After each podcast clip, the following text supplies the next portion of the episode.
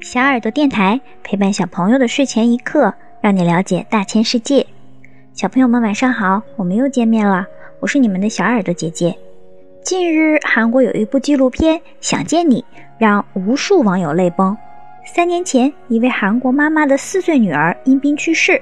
三年后，韩国 MBC 团队为了弥补她内心的缺憾，耗时八个月，利用 VR 技术设计了这场母女间的久别重逢。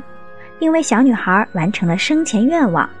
当小女孩奔向她的妈妈，说：“你想我了吗？”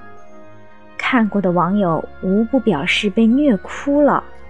VR 技术帮助这位母亲圆了一个梦想，却也不禁激起我们的好奇心：虚拟现实真的能让虚拟无限接近真实吗？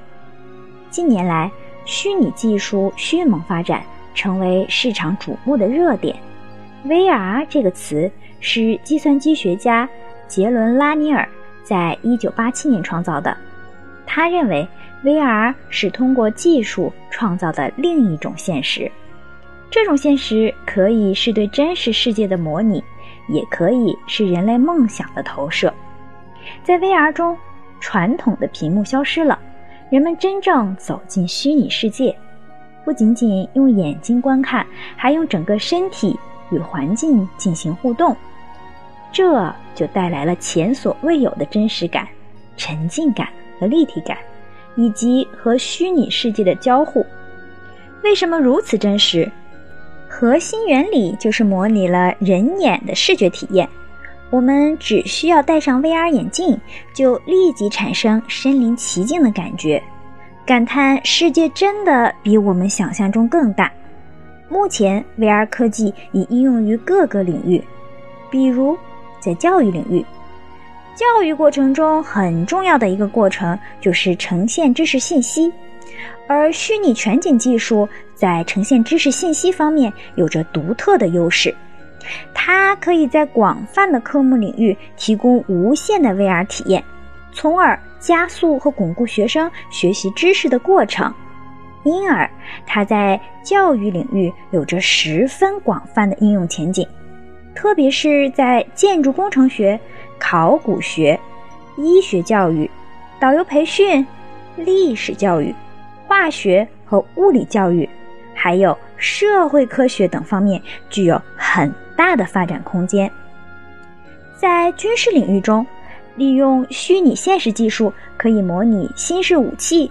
如飞机的操纵与训练，以取代危险的实际操作，并且利用虚拟现实对于实际环境的仿真，可以在虚拟的仿真环境中进行大规模的军事演习的模拟。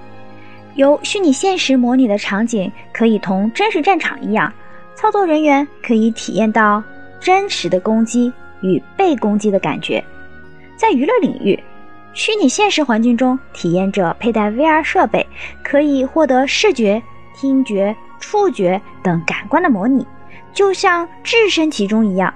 体验者可以没有限制的三百六十度观察虚拟环境中的事物，在体验者进行位置移动时，眼前的景象就会同步变换，打造无与伦比的临场感。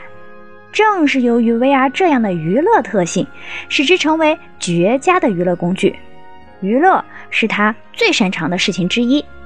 在 VR 的加持下，人们可以享受前所未有的虚拟体验，不再对着电脑屏幕，看到的都是二维图像。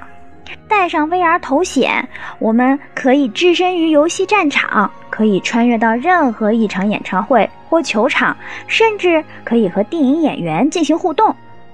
除此之外，VR 科技在医学领域、商业领域、艺术领域、生产领域、警务侦查等等各个方面均有所应用。今年疫情期间，由于人们被困在家里，VR 产业更是迎来爆发式增长。比如，祖国五百景点 VR 旅游、VR 直播远程无接触病例诊断、VR 直播火神山、雷神山医院建设等等。在丰富了人们业余生活、解决实际问题的同时，也让 VR 技术被更多的人认同和接受。随着 AI 技术的不断发展和商用以及二零二零年五 G 的加速落地，二零二零有可能是 VR 或 AR 再一次爆发的一年。好了，小朋友们，这一期电台节目就结束了。如果小朋友们想要了解大千世界更多知识，可以请爸爸妈妈关注我们的微信公众号“小耳朵听大世界”，也可以上喜马拉雅、荔枝和蜻蜓去收听我们的节目。我们明天晚上不见不散，小朋友们晚安。